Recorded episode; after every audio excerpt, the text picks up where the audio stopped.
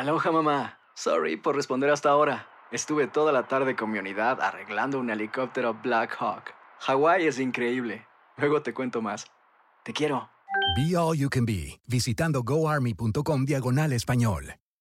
Boost Mobile tiene una gran oferta para que aproveches tu reembolso de impuestos al máximo y te mantengas conectado. Al cambiarte a Boost, recibe un 50% de descuento en tu primer mes de datos ilimitados. O, con un plan ilimitado de 40 dólares, llévate un Samsung Galaxy A15 5G por $39.99. Obtén los mejores teléfonos en las redes 5G más grandes del país. Con Boost Mobile, cambiarse es fácil. Solo visita boostmobile.com. Boost Mobile, sin miedo al éxito. Para clientes nuevos y solamente en línea, requiere AroPay. 50% de descuento en el primer mes requiere un plan de 25 dólares al mes. Aplican otras restricciones. Visita boostmobile.com para detalles. Si no sabes que el Spicy McCrispy tiene Spicy Pepper Sauce en el pan de arriba y en el pan de abajo, ¿qué sabes tú de la vida? Para, pa, pa, pa. Cassandra Sánchez Navarro junto a Catherine Siachoque y Verónica Bravo en la nueva serie de comedia original de VIX, Consuelo, disponible en la app de VIX ya.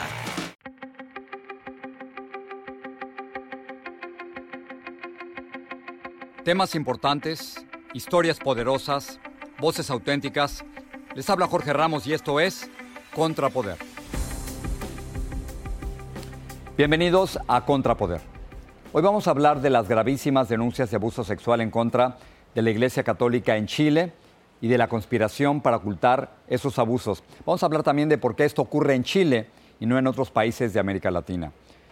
El Papa Francisco, durante su reciente viaje a Chile, dijo que no tenía pruebas de esos crímenes, pero ahora ha cambiado su postura y ahora asegura que cambiar a toda la jerarquía católica en Chile no es suficiente.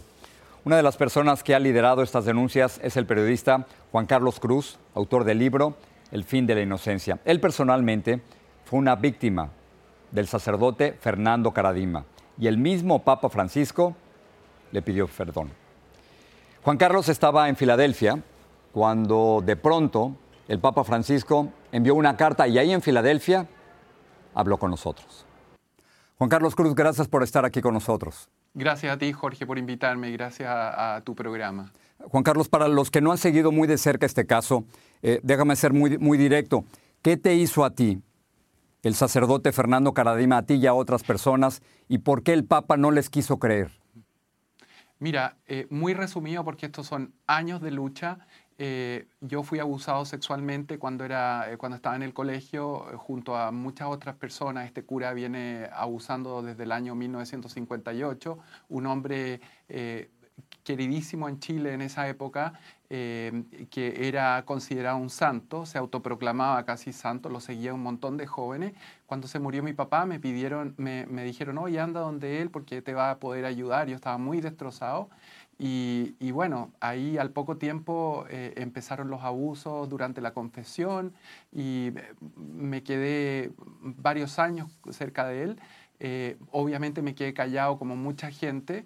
Eh, el año 2010 decidimos con dos amigos más hablar y bueno, no nos creyó ni, ni el cardenal Errázuriz ni ninguno de los obispos y ha una verdadera batalla eh, desde, por, años de, hacer, no solo que nos escuchen a nosotros, sino que escuchen a tantas víctimas de abuso sexual en Chile y en el mundo. Cuando el Papa Francisco estuvo recientemente en Chile, aparentemente él no creía todas estas acusaciones quería pruebas. Aparentemente esas pruebas llegaron. ¿Qué cambió? ¿Por qué el Papa de pronto ha cambiado? ¿Qué vio? Mira, eh, el Papa eh, fue a Chile en enero, eh, nos dijo que éramos calumniadores, literalmente dijo eso, que para mí fue un dolor tremendo y fue como la culminación de esto ya, aquí no nos creen, pero hay que seguir peleando. Y, y, y cambió que volvió a Roma, se dio cuenta que en Chile no lo habían recibido como, como como normalmente habrían recibido un papa, que había descontento, que había una, una, una crítica tremenda a, los obispos chilenos, que habían varios obispos que han visto eh, abusos o han encubierto abusos que están ahí de obispos sin problema. Entonces el papa vio esto, eh, algo le pareció que no estaba bien, eh, cuando volvió a Roma eh, envió a Monseñor Chicluna y a Monseñor Bertomeu a Chile, a, a primero a Nueva York a entrevistarme a mí, después eh, siguieron a Chile eh, y entrevistaron casi a 70 personas que eh, los hizo literalmente abrir los ojos, lo llevaron al Papa, le contaron, el Papa les creyó y la historia increíblemente cambió. Ahora, si, el Papa de verdad les cree ahora, Juan Carlos, ¿por qué tiene tan cerca al, cardenal Francisco Javier Errázuriz, quien aparentemente supo de todo esto? Eh, no aparentemente, Jorge, él encubrió, él debería estar tras las rejas, o sea, literalmente ha encubierto eh, casos de abuso sexual, no solo en nuestro, sino de mucha gente, pero en, el caso de, del cura Caradima, que es el nuestro, él paró investigaciones, eh, hizo cosas impresionantes, Jorge, para encubrir. Eh, yo creo que el Papa ahora se ha dado cuenta de, a quién, de quién tiene al lado y quién le informa mal, como por ejemplo el cardenal Errázuri. El cardenal Errázuri es del Consejo de los Nueve, pero yo creo que después de esto el cardenal Errázuri ya no va a pertenecer a ese Consejo de los Nueve. Ahora, cuando, cuando discutimos todo esto, Juan Carlos, uno piensa si en realidad fueron pederastas o en realidad sabían de todo esto, ¿por qué la iglesia los sigue protegiendo? Errázuriz no está en la cárcel. El obispo Juan Barros, quien fue testigo de todo esto, no está en la cárcel. Caradima no está en la cárcel. ¿Es esto justicia? Mira, en la iglesia, Jorge, ha habido una cultura de abuso y una cultura de encubrimiento del abuso, que yo te digo, como habiendo vivido las dos cosas, el abuso es tremendo, horrible y son secuelas que te quedan para siempre y, y bueno, pero uno tiene, trata de salir adelante. Pero después pensar en la gente que te debería ayudar, que te debería apoyar, que te debería recibir, que te dan una cachetada en la cara y te mandan a freír monos y no te creen, y además te destrozan eh, tu honra porque protegen a su institución, es tremendo.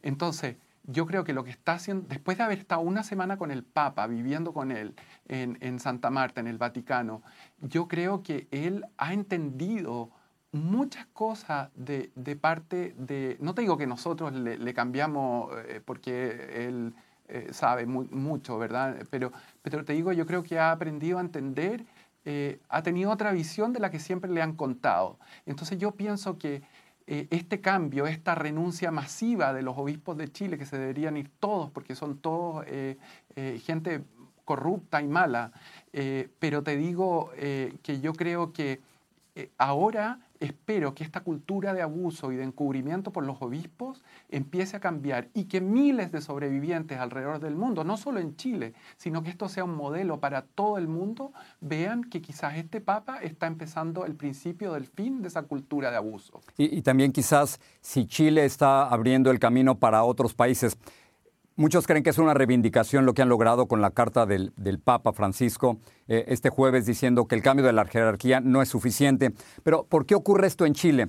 Y lo estoy pensando de esta manera, Juan Carlos. Eh, en México no ha ocurrido, y en Argentina no ha ocurrido, y en otros países latinoamericanos no ha ocurrido. ¿Qué hicieron bien ustedes en Chile que no se ha repetido y no se ha podido repetir en otros países latinoamericanos? Mira, yo primero no me considero ni un héroe porque estoy lejos de ser un héroe. Soy, eh, mis amigos tampoco se consideran ni un héroe.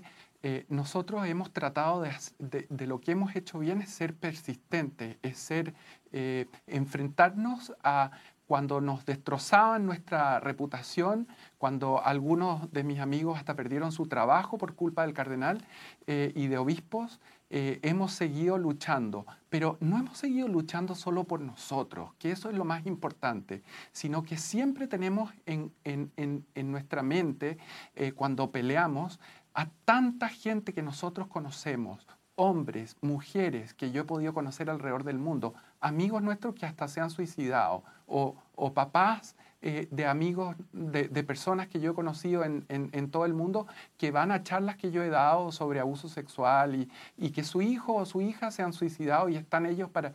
Entonces, yo no sé qué eh, hemos hecho bien nosotros, eh, pero, pero si algo hemos querido es ser persistente, es llegar hasta las últimas consecuencias, siendo unos simples seres humanos, pero poder representar a tanta gente que se ve quizá en nosotros y que no se atreven a hablar con toda razón porque es una situación muy difícil, pero yo le digo a la gente que quizás me está viendo ahora, Jorge, en tu programa, eh, decirles que no importa la edad que usted tenga, hombre, mujer, no importa la edad, si usted ha vivido algo como lo que nos pasó a nosotros, usted puede hablar y liberarse de eso que le, le, lo corroe por dentro, que uno puede salir adelante y uno puede llevar una vida feliz, no importa la edad que uno hable.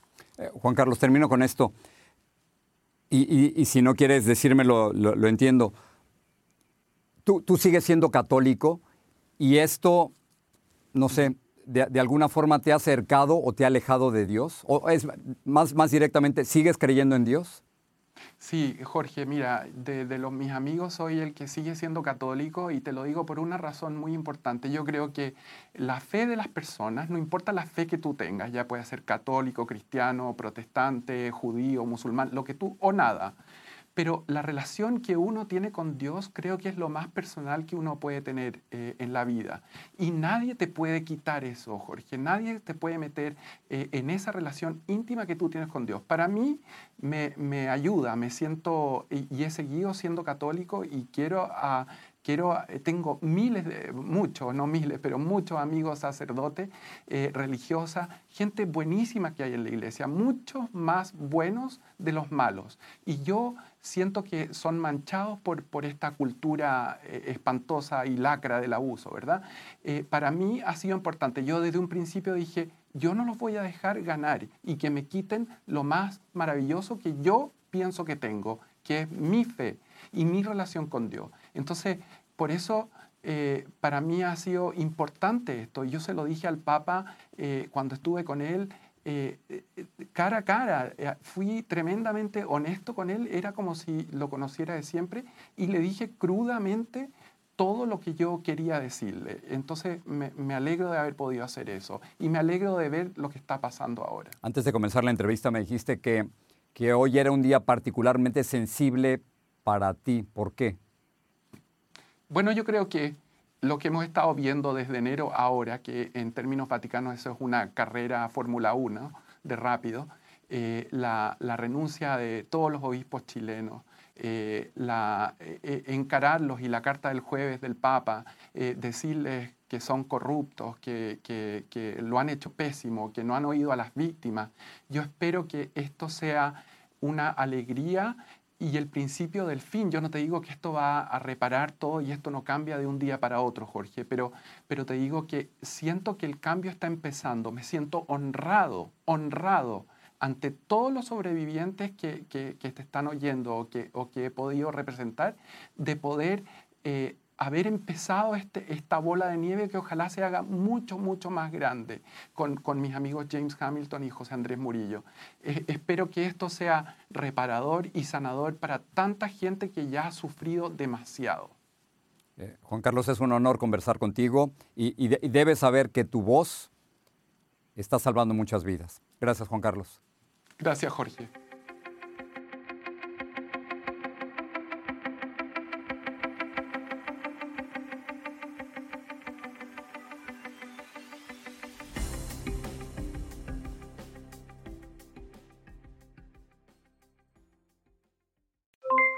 Aloha mamá, ¿dónde andas?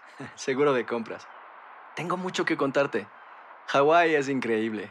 He estado de un lado a otro con mi unidad. Todos son súper talentosos. Ya reparamos otro helicóptero Blackhawk y oficialmente formamos nuestro equipo de fútbol. Para la próxima te cuento cómo voy con el surf y me cuentas qué te pareció el podcast que te compartí, ¿ok? Te quiero mucho. Be All You Can Be, visitando goarmy.com diagonal español. Boost Mobile tiene una gran oferta para que aproveches tu reembolso de impuestos al máximo y te mantengas conectado. Al cambiarte a Boost, recibe un 50% de descuento en tu primer mes de datos ilimitados. O, con un plan ilimitado de 40 dólares, llévate un Samsung Galaxy A15 5G por $39.99. Obtén los mejores teléfonos en las redes 5G más grandes del país. Con Boost Mobile, cambiarse es fácil. Solo visita boostmobile.com. Boost Mobile, sin miedo al éxito. Para clientes nuevos y solamente en línea, requiere AroPay. 50% de descuento en el primer mes requiere un plan de 25 dólares al mes. Aplican otras restricciones. Visita Si no sabes que el Spicy McCrispy tiene Spicy Pepper Sauce en el pan de arriba y en el pan de abajo, ¿qué sabes tú de la vida? Para, pa, pa, pa. Cassandra Sánchez Navarro junto a Catherine Siachoque y Verónica Bravo en la nueva serie de comedia original de VIX, Consuelo, disponible en la app de VIX ya.